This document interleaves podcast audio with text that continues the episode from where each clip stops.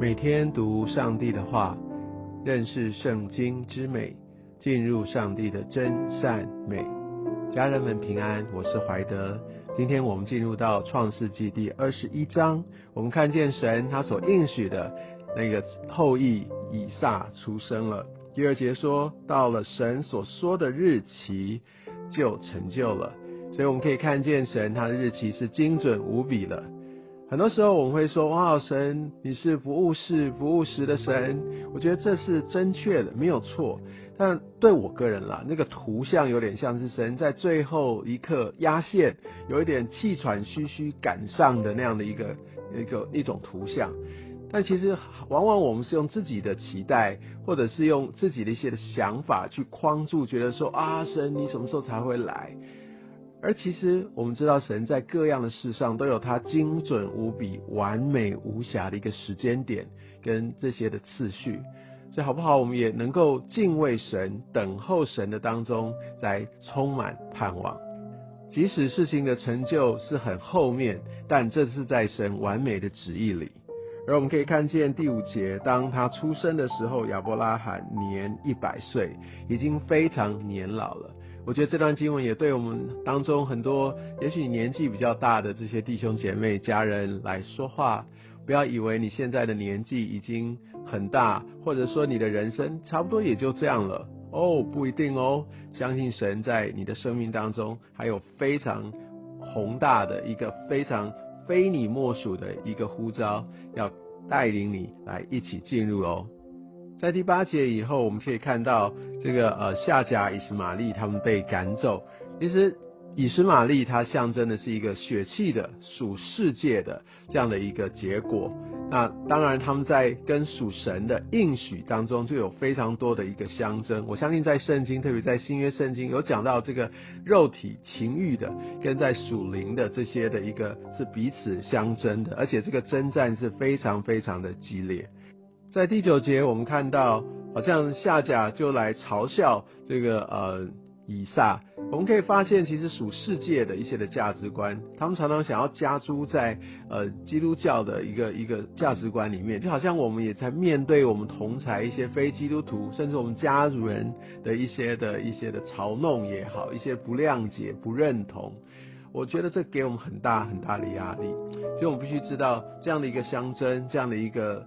纠结其实一直都会有，因为我们本来就有不同的一个信仰价值观。但第十节读起来好像是呃，因为莎拉心里不舒服，但其实是神他的一个心意，他告诉我们，我们必须跟这个世界有一个清楚的一个分别。肉体情欲跟我们最属灵上面的这样的一个追求是不可以放在一起的。耶稣也说，你们不可能一方面爱神，一方面你又爱这世界上的财力，不是吗？所以我们需要非常清楚的来分别为圣，要设立界限。而当我们继续看到十一节，亚伯拉罕因着他儿子就是以斯玛利的缘故忧愁。我想这有一个属灵的含义，也在于说亚伯拉罕他还眷恋，还在去顾虑要怎么样去持守或达到一个平衡，为着这属世的。其实很多时候我们也。知道我们要分别为圣，但我们会有一点呃不知道该怎么处理，或心中有一些的压力、忧愁。那属世的这一块，我就觉得这个很诱人，或者说我已经有这么多了，那但是我又有一个感动，我应该怎么样来面对、来调整？然而从十二节以后，我们可以看到神，我相信他对亚伯拉罕给他的一些的鼓励、跟勉励、跟提醒，也要对今天的你我来说话。不需要太顾念在这世上所有的神，他必定有一个最美好的一个安排跟带领。我们要选择来跟随神，用他的法则来继续往前行。二十二节以后这段经文，我们可以看到亚伯拉罕跟亚比米勒的立约。我想这段历程，也就是在亚伯拉罕他在菲利士的地寄居了多日，在最后最后这一节所说的。这也就好像讲到，我们基督徒在这世上是寄居的，我们是客旅，这些是暂时的。就好像神他不断的提醒我们，不要眷恋，只想要保有这世界所有的一切。我们必须知道，我们更美的家乡是要跟神在一起。神已经为我们预备了一个更美的一个家乡。而成为一个寄居者，我们会具备哪一些的一个祝福？我们应该有哪一些需要特别留意的呢？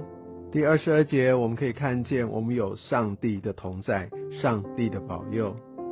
在第二十三节我们可以看到，当我们跟我们周遭的人在一起的时候，我们要寻求和睦，要厚待他们。